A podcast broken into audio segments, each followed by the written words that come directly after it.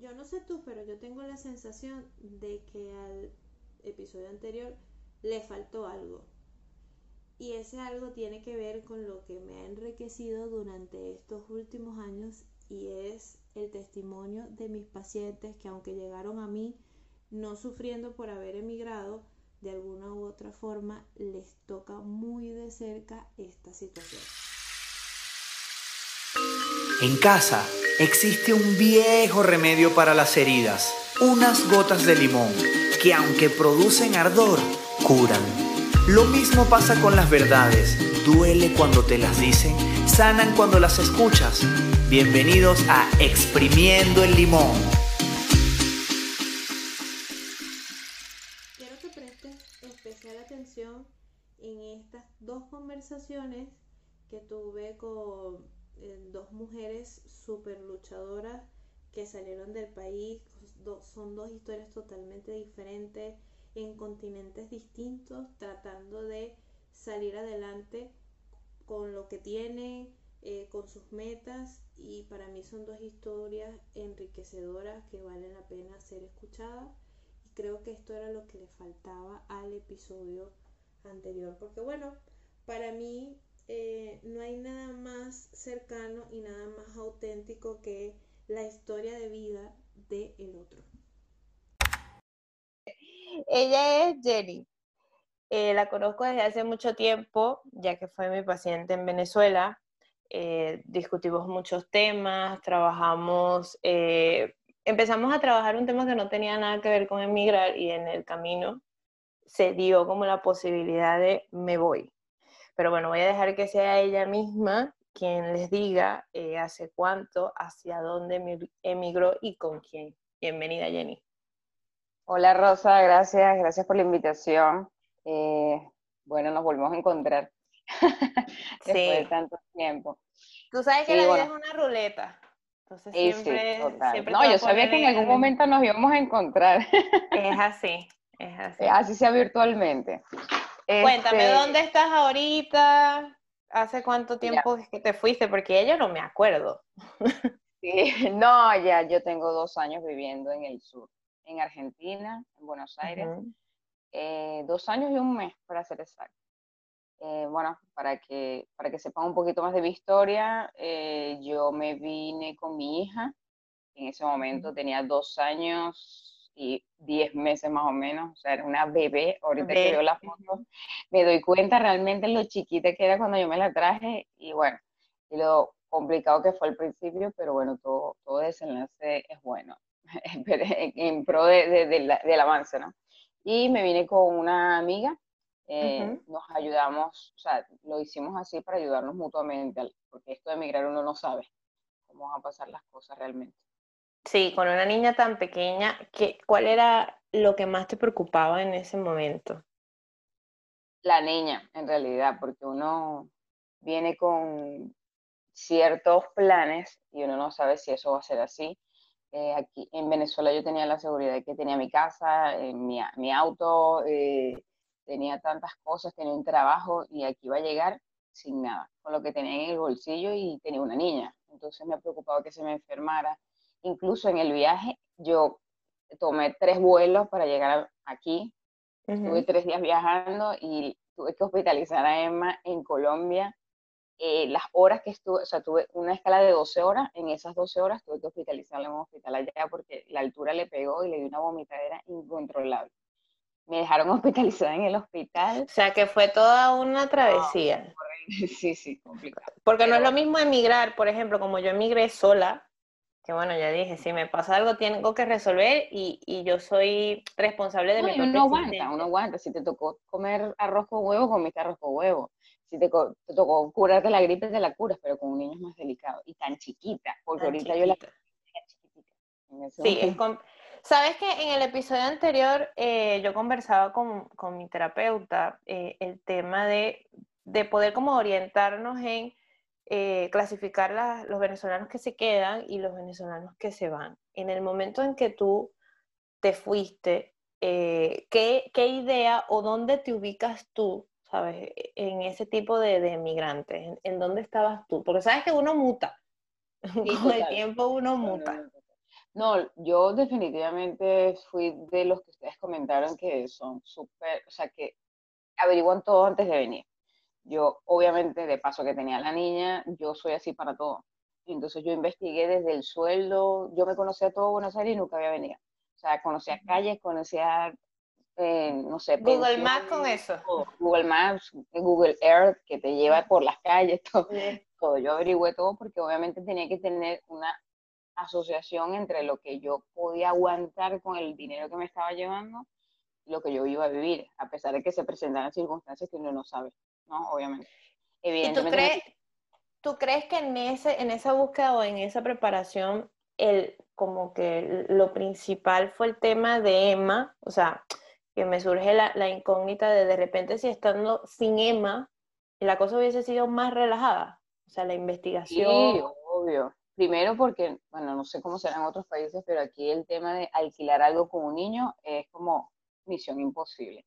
Entonces, si no tienes, si no tienes papeles y tienes un niño, es como tri imposible. Entonces, eh, eso era un tema complicado, más allá de que el gasto obviamente se triplica, porque de repente lo que yo podía comer en un día, a ella le tenía que dar una buena comida y no cualquier comida, o sea, tenía que comer bien si se me enfermaba, entonces las medicinas, todo eso suma pues, a lo que de repente sería, hubiese sido diferente a que yo hubiese venido sola. Y, y en todo ese proceso, ¿qué es lo más duro, Jenny, que te ha tocado como emigrante, ¿sabes? En todo este tiempo. Lo más, son varias cosas. Primero es, eh, bueno, como todos, la, la, la, lejanía de la familia, eh, que se supone que yo quise que mis papás disfrutaran a su nieta cuando salí embarazada, eh, porque yo quería ser mamá joven o sea, bueno, que tan joven, 23, 25 años tenía, pero es eso, separarlos de ellos después de haber un vínculo tan estrecho, eh, venirme sola, la expectativa de no saber si iba a poder mantenerla o no, y si nos íbamos a adaptar, porque eso fue lo más, creo que lo más duro. Los primeros dos, tres meses de Emma fue complicado, llorar por todo, retrocedió, ya ya no tenía pañales y empezó a hacerse pipí, o sea, fue un caos. Fue todo un caos. Quería entrar al, porque yo tuve que llegar a una, como una pensión, suponte, este, un hotel familiar que había aquí. Y para no gastar tanto dinero, y eso fue horrible, o sea, ella veía la puerta y ya no quería entrar. O sea, no quería entrar, no quería salir, no quería ir al colegio. o sea, fue un proceso. Tuve que ah, usar una, ayudarme con una psicopedagoga que tenían en la guardería donde yo la tenía, que por cierto de venezolano, eh, que dejaba todos los meses la mitad del sueldo, pero fueron de verdad que los que me ayudaron con ella y bueno, me indicaron cómo tenía que hacer para ella sacarla a ella de su duelo, porque ella me explicó que era su duelo, ella lo estaba viviendo de esa manera. Y, y, eso es lo que te iba a decir, es que ella, eh, sabes, comenzando a hablar, que ella no, te, no se puede sentar contigo y, decirte, mamá, me pasa esto, esto y esto y esto. y no lo sabe identificar. Exacto, más lo que tú estabas viviendo. Exacto. Más eh, lo que tú estabas recibiendo de tus padres en Venezuela, de cómo está la niña, cómo estás tú, ¿sabes? Eh, ¿Cómo, manejabas eso? Mira, era complicado porque pasó yo entre el estrés que uno de por sí tiene al emigrar, el estrés de la niña, de, yo tener que trabajar, controlarla, eh, que ella me estaba retrocediendo, mi mamá que, que todos los días, ¿cómo está la niña? ¿Cómo está llorando? No está llorando. Entonces es como, yo llegué a un momento en que me quebré, me quebré y dije, no, no voy a poder, o sea, yo no sabía si esto era correcto o no lo que yo había hecho, no sabía si era eh, ¿Lo dudaste? Sí, obviamente. Yo dije, ¿será que me devuelvo? Yo no sé si, si cometí un error, dije yo, porque la idea era que ella estuviera mejor y yo estuviera mejor, pero yo, bueno, suponte en el proceso de adaptación, pero yo la veo peor a ella porque ella llora, llora, llora, llora y no sabía cómo controlarla. Pero bueno, poco a poco uno, como te digo, buscando herramientas, pensando en los motivos que me sacaron de allá eh, para mantenerme aquí eh, y con la ayuda de esta persona, esta psicopedagoga que me indicó cómo controlar, o sea, cómo llevarlo más bien, cómo controlarme yo y cómo a raíz de eso controlarla a ella y mejorarla, ayudarla, pues, de que saliera Mira, ¿y, y cómo, hiciste para no caer en, en, ese hueco de, mira, todo es negativo, yo me voy porque nada suma, no veo nada positivo? O no, bueno, sí, caí, obviamente, incluso de, de ser odontólogo pasé a limpiar posetas en un, una, era como una empresita de unos chinos y yo me iba a morir. Yo todos los días lloraba, yo decía, ¿qué hice? Me voy a morir. Este, fue horrible, fueron nueve meses, te lo juro, y caminaba 50 cuadras diarias para no gastar en el pasaje, o sea, fueron cosas, pero definitivamente eh, es, es, las ganas de uno no volver atrás, este, es las ganas de yo recordar y decir, Dios mío, pero si me devuelvo, ay, voy a estar con la familia, bien, pero y todo lo demás, o sea, yo me acuerdo que yo en mi consultorio, yo pasaba consulta un día, lo que sea, y salía a la panadería a comprar cena, suponte, y ya no, ¿sabes? Como que lo que había hecho en el consultorio ya se hizo había agua. Este, Exacto. Este, y yo decía, no puedo, o sea, yo quiero darle a más, más, cosas, y no puedo, aquí no puedo. Y el punto de Hernández fue, no sé si te acuerdas, tú vivías en Valencia, eh, unos meses que hubo un problema con el agua, que volía a, Sí, ahí eso es un tema. Eh, Emma estaba chiquitica y yo tenía que comprar botellones de agua de beber para bañarla porque me daba miedo. Yo dije, no, yo no puedo vivir con esto, yo no quiero que mi hija viva esto y, y entonces cosas como esas te, te, van llevando. Mira, allá no vas a poder hacer, yo pensaba, allá no puedes hacer esto, allá no tienes la medicina, allá no tienes aquello. Y es como, bueno, calma, todo pasa. Y la gente tranquila, que son aproximadamente, o sea, son los primeros años, después ya vas a ver. Y bueno, eh, poco a poco, más en la ayuda de tus papás de, no, yo no te quiero aquí, por lo menos ellos son de los, de, de los que te apoyan, ¿sabes? No los que se echan a morir, sino de los que te dicen, tranquila, todo va a estar bien, aquí estamos bien, pero no quiero, no quiero, no te quiero ver aquí, te extraño, pero no te quiero ver aquí, allá están mejor, y tú como que bueno, está bien. Este, es como un poquito de todo, te vas agarrando de todo para no caer. Vale, y antes, mira, antes de tú irte, ¿colocaste alguna especie de límites con ellos en términos de, sabes que muchos de nosotros que estamos eh, del otro lado del charco, eh, decidimos como que, bueno, yo te voy a ayudar. Eh, antes de yo irme, por ejemplo, le planteé a mi mamá, si yo te ayudo una vez al mes y este es más o menos lo que yo puedo enviarte. ¿Tú hiciste como que e, ese tipo de límites o eso fue lo último que, que a ti se te pasó por la cabeza? No, obviamente sí en algún momento se los comenté. Yo le dije, mira, eh, una de mis ideas de irme también es poderlos ayudar porque yo sé que cada vez esto va a estar peor. Eh, sin embargo, ellos, gracias a Dios, porque creo que no todos tienen los papás que yo tengo, eh, ellos no, o sea, nunca hablamos directamente de esto, o sea, ellos nunca me dijeron como, si te vas me tienes que ayudar, o sea, no. Más bien ellos, incluso mi papá me prestó un dinero para yo completar lo que tenía y poderme venir y yo quedé en devolvérselo pero más bien nunca me han hecho esa presión como tal. Si bien mi hermana está aquí desde hace un tiempo más que yo, eh, y en algún momento los empezó a ayudar por cosa de ella, no porque mis papás le decían. Pero pidieron. Yo, para mí fue imposible, Rosa, o sea, te lo juro que con la niña todo se me iba. Este, y ellos estaban conscientes de eso. Yo, más bien yo era la que tenía la culpa de, ¿qué va? Yo tengo tanto tiempo aquí y no los he podido ayudar y ellos como que, hija, tranquilo, o sea, tienes una hija, estás comenzando cuando estés estable, bueno, si tú quieres, lo puedes hacer. Entonces, bueno, ahora que ya estoy un poco más estable es otra cosa, pero en ese momento tenía como mi culpa de cómo quisiera ayudar. Eso no es una culpa, es como un sentimiento de, de impotencia de quiero ayudarlos, quiero enviarlos, pero no puedo. O sea, simplemente no puedo. bueno, lo bueno es que ellos lo entienden. Sabes que ese sentimiento de impotencia también viene como ligado a las expectativas que tú te haces de me voy a ir, es otra cosa, hay oportunidades, entonces ya yo a los dos meses, tres meses ya voy a estar mandando una cantidad de dinero que tú dices que cuando estás allá, tú dices, esto no es así, o sea, no, obviamente. estoy muy lejos de llegar hasta allá. Totalmente, o sea, yo llegué aquí con un plan, yo dije, bueno, nada, para reunir y porque tengo la niña, vamos a vivir tres meses, o sea, lo cuadré con mi amiga, vamos a vivir tres meses en la pensión esta, tres meses, reunimos porque no es tan caro y nos mudamos a un sitio mejor, tres meses. Estuve un año y medio en la pensión esa porque es que no todo sale como uno lo planea. Pero, y eso no significa que esté mal, ¿sabes? No, o, que, o que sea sinónimo de fracaso. A ver, entonces tu estrategia fue compensar, ¿sabes? Como que, bueno, mientras me pasaba esto, tú lo que hiciste fue, vale, me pasa esto, ¿qué puedo, qué está en mis manos, qué no está en mis manos y qué puedo, ¿sabes? Como ver de forma positiva lo que tengo. sí, obviamente.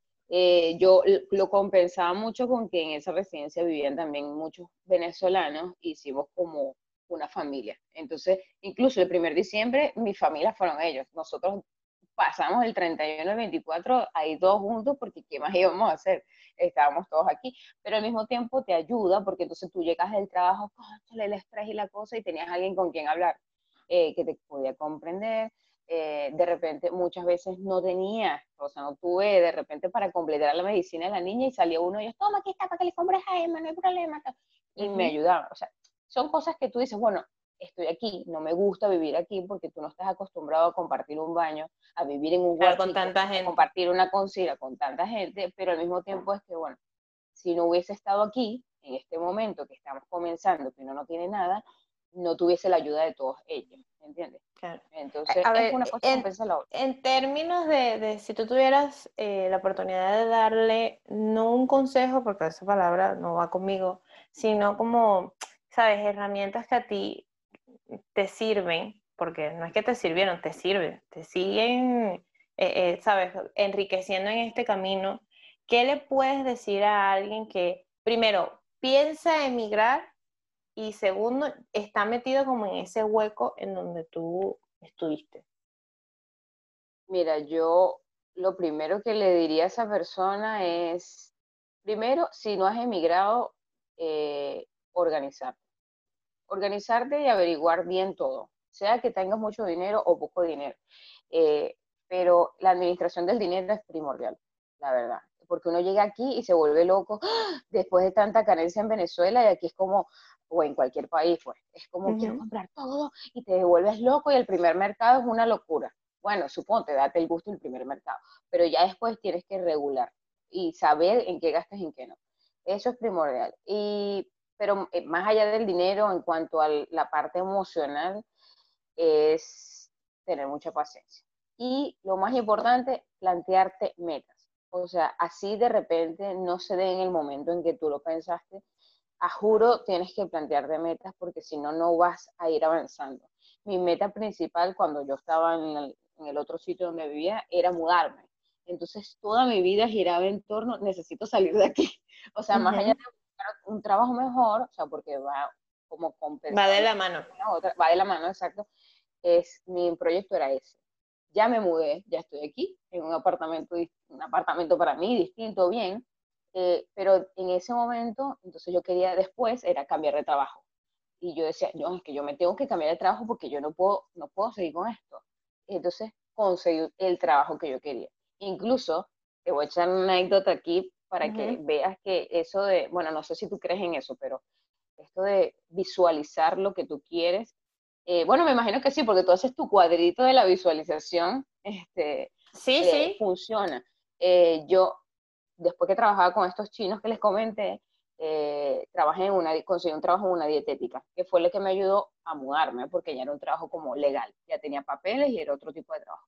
Sin embargo, yo soy odontólogo, no era un trabajo que me llenara mucho la vida, eh, pero a mí me, me, me, bromeaban mucho, me decían, tú que tienes que trabajar hasta los sábados, yo salía con aquel frío, un grado, el palo de agua, salía y no importaba porque era incansable el trabajo y tenía que hacerlo, no tenía otra. Y yo le decía, tranquilo, que yo voy a conseguir mi trabajo de tipo oficina, de lunes a viernes, tal, con un sueldazo. Ah, te estoy hablando de recién, o sea, como al año. Mira, un año y medio después, ya conseguí mi trabajo de oficina, de tanto decirlo, y yo siempre decía un, monto, le decía, y, mi y yo voy a cobrar esto. Y conseguí el bendito trabajo y cobrando eso, o sea, es increíble, te lo juro por Dios, pero es increíble. Tanto que lo repetí, bueno, se me dio gracias a Dios.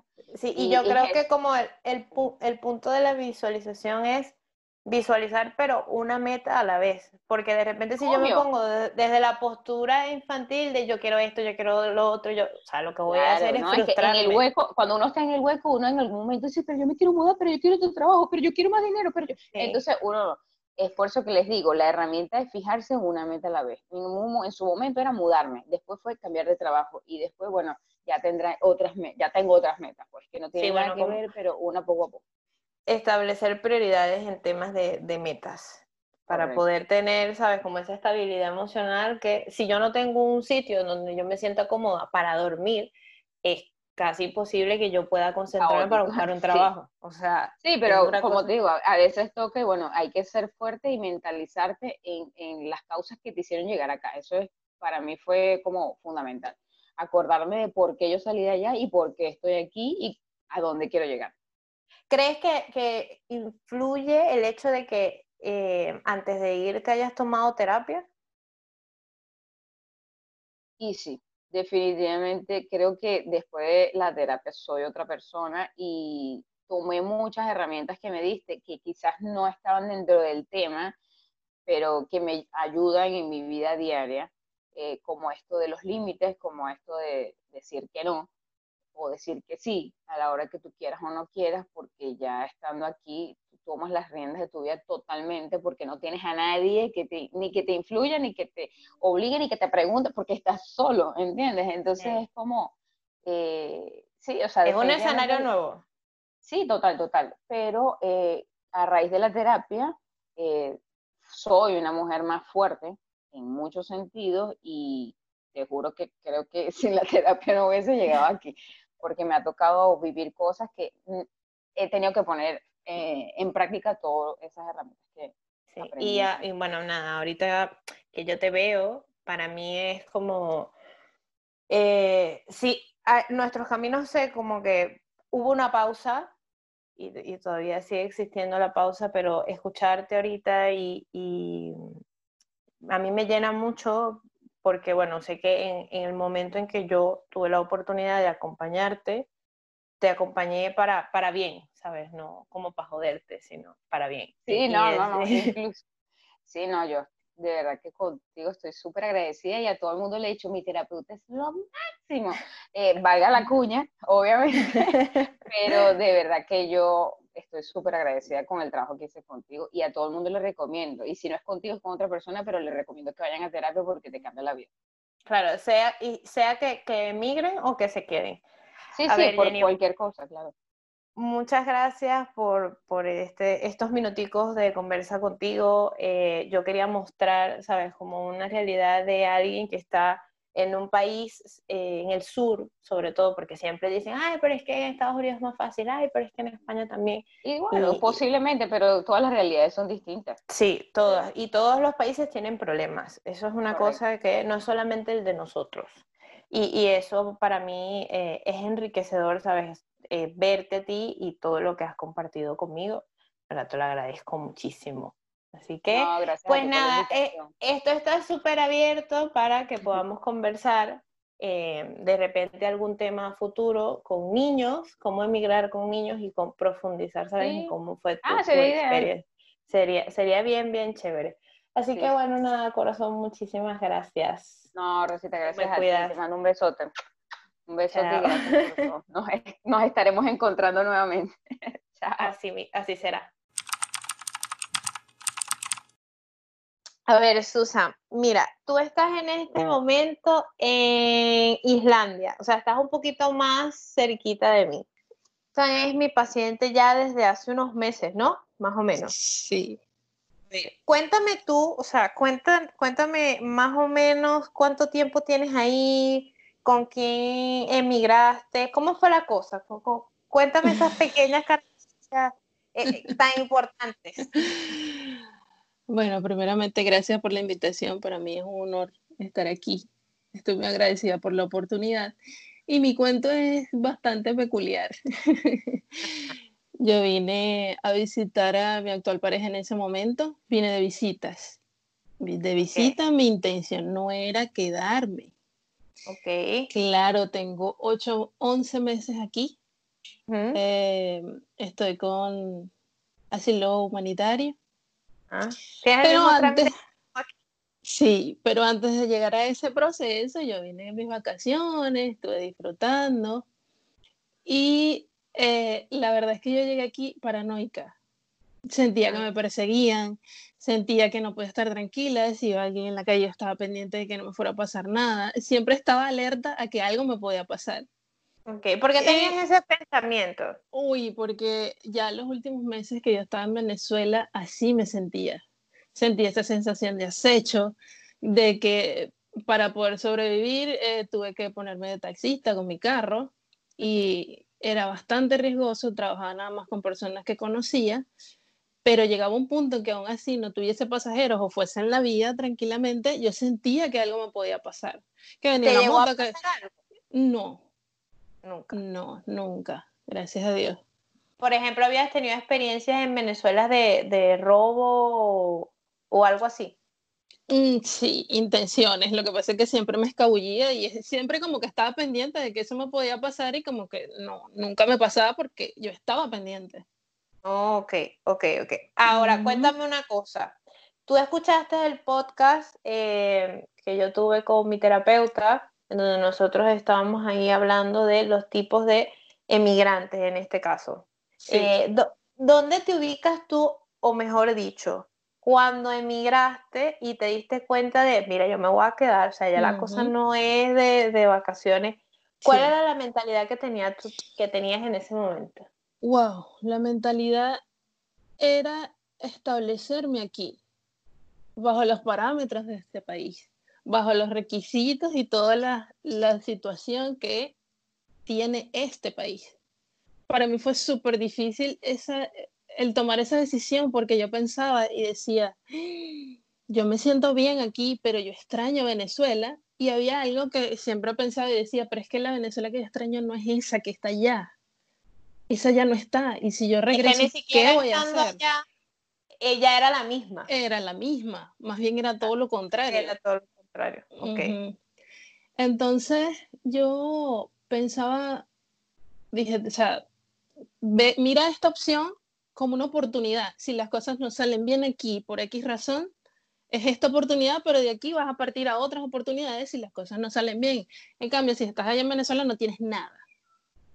ok. Entonces tomé la decisión de pedir asilo, todo el proceso. Fue súper rápido en ese momento porque ya se habían asilado muchos venezolanos y el proceso era súper rápido, tanto así que en dos días ya yo tenía mi ID y en dos semanas, perdón, tenía mi ID y ya podía empezar a trabajar, que eso es un requisito fundamental aquí. Sin eso no puedes hacer absolutamente puedes- nada, ni que por, por negro que yo tengo un amigo no existe porque te van a buscar a la casa y te montan en un avión y te vas. Claro, ya las reglas son un poquito más, más rígidas que, que Sí, aquí, por así decirlo, entre comillas, que aquí en Súper España. estricto. Mira, y cuando llamaste a Venezuela y le echaste el cuento a tu familia de, yo no me vine de vacaciones, ahora me quedo. ¿Cómo fue eso? Lo que pasa es que yo tuve una conversación con mi mamá antes de irme y ella me dijo exactamente eso. Me dijo, mami, tómalo como una oportunidad. Si las cosas no salen bien allí, ve hacia otro lugar. Yo tengo familia en Alemania, te puedes ir a Alemania o te puedes ir a España o te puedes ir a otro lugar donde tú quieras y estar allí no te hace sentir bien o no te sientes bien o no vibras estando allí porque hay personas que también les pasa eso, no se sienten bien y no hay manera de que puedan continuar en un lugar y se tienen que mover.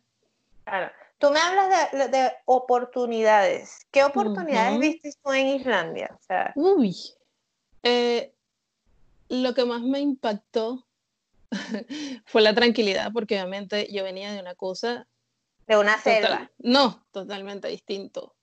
La organización y la cultura de las personas, eso me impactó y me gustó mucho. Me gustó mucho y me pude adaptar rápidamente a todo eso. Y a nivel de proyectos, ¿viste alguna oportunidad? Porque, claro, ya vienes de la mentalidad de, ok, aquí no tengo mi carro para ser taxista, ajá, ¿qué es lo que voy a hacer de aquí?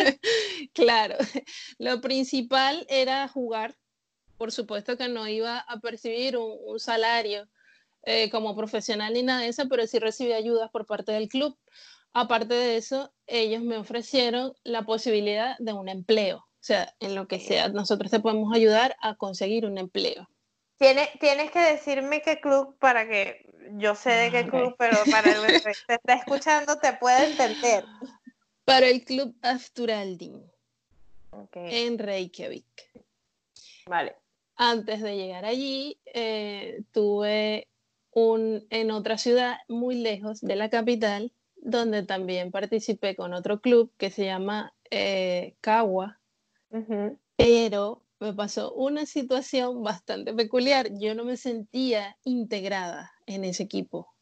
Sentía rechazo, no me sentía incluida, no fue como que, ay, eres extranjera, ok, me sentía así por momentos, pero aquí los islandeses son muy herméticos en su mundo, en su idioma, en sus cosas. Es, es raro cuando de, de una te acogen y te ayudan.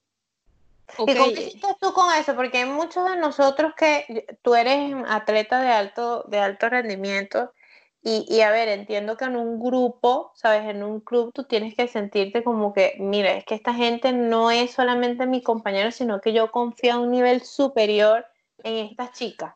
Entonces, eh, o sea, ¿cómo haces tú? Y de eso se quejan muchos venezolanos que salen de, esta gente es muy fría, no puede ser, o sea, como que no les, no, no les pasa sangre caliente en las venas. ¿Cómo hiciste? Desistí. Vale.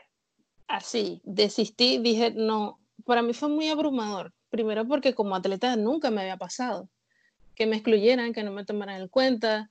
El entrenador eh, sabía que estaba ahí, pero eh, como que no era relevante y eso nunca me había pasado. Cuando me siento con todo eso, estaba demasiado abrumada, me sentí muy mal al respecto y dije, no puedo continuar con esto, no voy a continuar aquí con esto, puedo intentarlo en otro lugar que a lo mejor me va mejor, puede que me vaya mejor, a lo mejor no todas las personas aquí son así o no todos los clubes son así. Y cuando me mudé, efectivamente, eso fue lo que pasó. Y creo que ellos realmente no me necesitaban allí. Era como una más del montón, o sea, no es que, ok, tú puedes entrenar aquí, nosotros integramos, te ponemos aquí, allá, pero no era algo a lo que yo estaba habituada, ni era que me necesitaban, ni, ni era muy relevante. Y hay una delgada línea en donde tú dices, ok, eh, no me adapto tan rápido, lo voy a intentar, utilizo mis herramientas y tal. Y está ese pequeño paso de, mira, ya he intentado esto, esto, esto, y ya aquí es que hay que soltarlo porque acabo de llegar, voy a tener una mala experiencia, o sea, eh, ese tema de la diferencia entre una y la otra, ¿cómo supiste tú en que es que esto no es que yo sea mala o no es que todas las personas de aquí son malos, sino que es que aquí no es? Sí, fíjate que hubo un punto en que yo llegaba a la casa súper molesta y, y le decíamos a toda pareja, le decía, o sea, yo le voy a demostrar a él que yo sí puedo, yo no me voy a rendir y yo no me voy a ir porque él me tiene que ver y él me tiene que utilizar porque yo soy buena, yo soy mejor que esta y soy mejor que aquella y juego aquí, juego allá y juego donde me pongan, o sea, él me tiene que ver. Cuando yo dije eso, a los días que yo volví a entrenar y seguía pasando lo mismo y seguía pasando lo mismo y decía, mira, ni que yo demuestre aquí que yo que yo vuelo aquí. Ni porque te pongas de cabeza. No había manera, exacto. Y ahí fue cuando me di cuenta como que, no, yo, yo estoy vieja para esto, yo no, no, o sea, yo no puedo, yo no puedo quedarme aquí queriendo hacer algo para que él me dé y me tome en cuenta, porque yo sé quién soy como atleta. Entonces, no, yo mejor me voy. Y hablé con el equipo y eso, les agradecí mucho. Y cuando comencé a jugar con el otro, eh, casualmente me tocó jugar contra ellos. Ah, o sea, tu primer juego. Sí, mi primer partido oficial fue contra ella. Ok, vale. ¿Y cómo fue esa experiencia? Wow. Para mí fue muy satisfactoria. Me sentí como que logré un objetivo más a pesar de que ustedes no me quisieron aquí, yo lo pude realizar aquí y fíjate la vida que entonces me pone en contra de ustedes. Si les di un poquito de dolor de cabeza, perdimos el partido, pero para mí fue en lo personal muy gratificante. Claro, y, el tema de, pertenecer, o sea, de darte la oportunidad de pertenecer. No es que alguien te va a decir, ay, vente Susan, porque tú eres chévere, te vamos a poner aquí. Exacto. Es un tema de, vale, yo busco la manera de que, de que, sepan quién soy, de que, que, vengo a aportar al equipo. Y eso es llegar al sentido de pertenencia. Exacto. A ver, si, si, tú pudieras describir qué es lo más duro que te ha tocado, sé que no tienes mucho tiempo ahí, pero bueno, en ocho meses pasan un montón de cosas como para uno escribir un libro. ¿Qué, ¿Qué, es lo más duro que te ha tocado en, en estos meses? Wow. Hubo una cena que tuve con el equipo Afturelli, mi actual club, y estábamos todos en un restaurante, en la mesa sentados, todos, todos, todos. Y todos estaban hablando islandés. Y nadie me dirigió la palabra en inglés en ningún momento. hasta que me fui. Y así me ha pasado con todas las reuniones o con las primeras reuniones que tuve en equipo. Y eso me hace sentir excluida, pero a niveles industriales, porque este idioma, el islandés, es súper complejo. Y aunque yo tenga buen oído y me gusten los idiomas, no hay manera de que yo pueda entenderlo. O sea, es una cosa súper, súper compleja. Pero aquí todo el mundo habla inglés. Sí. Hablan inglés e islandés. Entonces, para mí es como que, ok, no existo. O sea, yo la que estoy aquí, mi cuerpo, y no sé, la inexistente. Y eso me hizo sentir, y creo que todavía me hace sentir muy afectada cuando estamos en equipo. Y es como que, y yo trato de buscar una conversación y es como que, ay no, qué fastidio, no quiero hablar inglés y siguen hablando claro, su vaina. Exacto. Y, a ver, ¿y, y, qué, qué, planes tienes tú para aprender eh, No, ya empecé a investigar por todos lados, lo que pasa es que con la cuestión del coronavirus y todo eso, eh, cerraron esas cuestiones de los cursos y todo eso. Aquí en ocasiones es gratuito, pero ya empecé a buscar y, y a finales de este mes empieza uno y te pueden ayudar con el pago y todas esas cosas, pero yo dije, no, yo, yo, yo no puedo seguir con esto, porque si no, imagínate. Y creo que y, el islandés, sí, el islandés es bastante celoso con esa cuestión de, del idioma y eso, y si tú hablas islandés o ellos ven que tú tienes intenciones de hablar o de comunicarte con ellos en islandés, es como que te incluyen más, te, te ayudan, te atrapan, o sea, como Claro, es como el catalán aquí en, en España, ¿sabes? Que es como que tú sabes hablar catalán ellos se sienten como se interesan. se molestó en aprender, o sea, exacto. Sí, e, e, es, un tema, pero bueno, es propio de ellos. E, eso, es propio de ellos, como nosotros también tenemos cosas muy, muy, muy propias. O sea, cosas de, de, ah, bueno, mira, es que esas palabras que tiene cada región, de, tú me estás hablando con mis palabras, que, mira, sí, eso. Te molestó, ¿eh? en por lo menos eh, aprender esas cositas que, que, para mí son, son como, bueno, los detalles. Sí, a ver, si tú pudieras decirle a alguien que está pensando en migrar, tú ahorita que estás así como jojota en este tema de, de la migración, ¿qué, ¿qué le dirías? O sea, ¿qué herramienta tú dices, mira, a mí me sirvió esto, te la regalo? Uf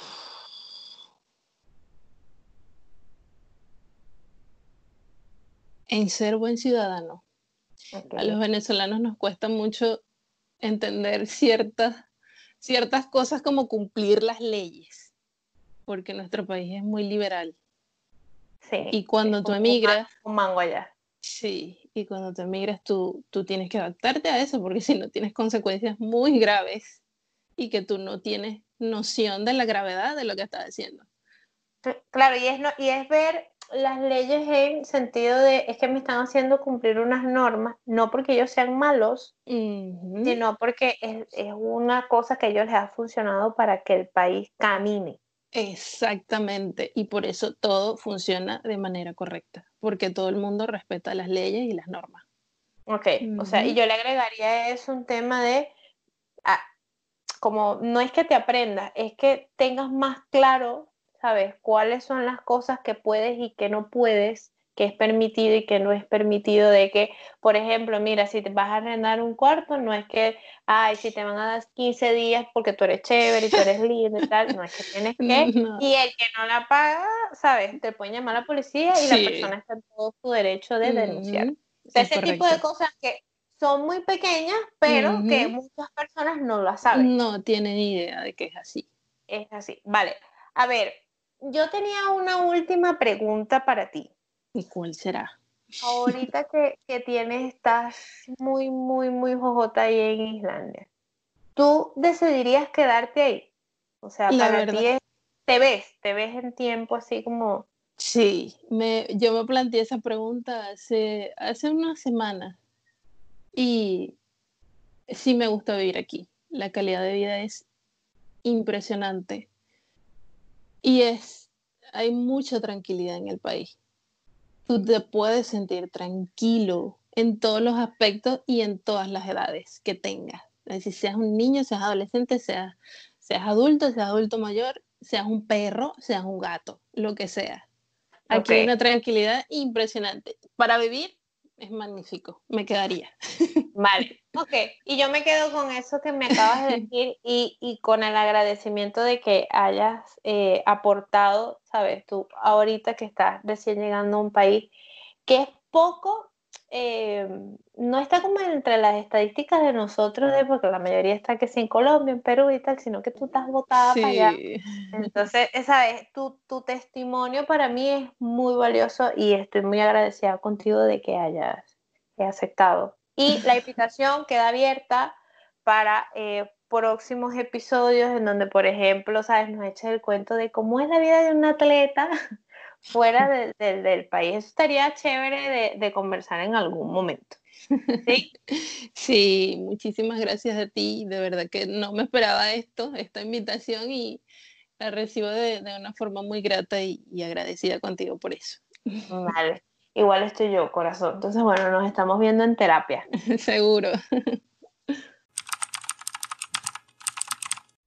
Bueno, este episodio no podía terminar sin que yo te expresara cómo ha sido mi experiencia como emigrante. Y mm, yo confieso que al principio, de verdad que fue como un escape. Eh, emigrar para mí fue huir. Yo no fui del grupo de los venezolanos que estudió todas las posibilidades y tal yo hice como una investigación muy general de, ah, bueno, esto es así, voy a meter asilo, voy a hacer estas cositas y tal, y hasta ahí. Eh, y bueno, y así hice con, esto como si fuese una aventura. Eh, no, no creía o no tenía esa fantasía de que iba a ser tan fácil, no. Pero tampoco que iba a tener que sufrir y llorar como para conseguir las cosas. O sea, yo iba como en un punto medio, como un punto de, mira, sí, como todo en la vida, si yo quiero esto, voy a tener que eh, batallar y batallar y batallar para, para conseguirlo. Y en esa batalla van, van a existir derrotas, que no quiere decir que se acabe.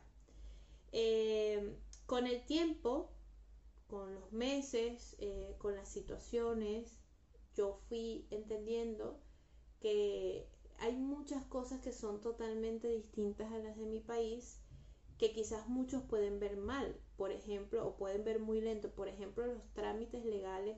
Al principio yo me frustraba muchísimo porque decía, no puede ser, pero entonces yo me vine de Guatemala a Guatepeor, por favor, Y con el tiempo me di cuenta de que cada cosa tiene su proceso y bueno, yo confieso que soy también súper atorada y, estar aquí me ha enseñado eso, o me ha recordado él, ya va, vive tus etapas, vamos con calma, respira, eh, disfruta lo que estás viviendo en este momento. Y eso hizo que yo cambiara esa mentalidad y, y le bajara dos al control. Porque muchas veces, o por ejemplo, voy a hablar desde mí, yo pensaba que el emigrar, pues las cosas iban a funcionar como un reloj suizo y eso le iba a dar a, mi control como ese respiro. Y no es así. Este país también tiene sus problemas, entonces eso fue como que el, primer encontronazo con el, con el que yo, eh, pues nada, me encontré. Creo que lo más duro de emigrar para mí ha sido ese cambio de yo tener mi casa en Venezuela y encontrarme con que por circunstancias ajenas a mí, eh, me, tuve que mudar muchas veces. Y eso fue esa inestabilidad, saborear esa inestabilidad después de estar cinco años cómoda en tu apartamento. Es como, y yo emigré para esto. Y ahí me encontré con eh, la salida, entre comillas, de me voy. Me voy, no me importa, dejo este trámite tirado, eh, a mí no me interesa volver para acá, y, fue como un arrebato, fue una pataleta. Y la, herramienta que yo encontré para poder salir es vivir mi pataleta, vivir mis 3, 4 días de pataleta y después centrarme de por qué quieres todo tan fácil, por qué, por qué no eres capaz de ver que para cada cosa se necesita un esfuerzo que no significa sufrimiento, sino que significa que estás en otro lugar, con otras reglas, las cosas son distintas, necesitas utilizar otras estrategias, solamente tienes que ver que puedes flexibilizar un, un poco más tus cosas y, y, un poco más ese plan que, con el que venías, que hay que aceptarlo, ya no será así, que vas a tener que ir montada sobre la pauta que te den. Y eso fue lo que hizo que yo no tomara un avión para mi país. Y creo que esa es la, la herramienta más valiosa que hasta el sol de hoy me sigue eh, acompañando y es la que te estoy regalando en este, en este episodio, más todas las herramientas que las chicas dieron, que son súper valiosas, y también que veas las tuyas, las que has diseñado hasta el momento presente.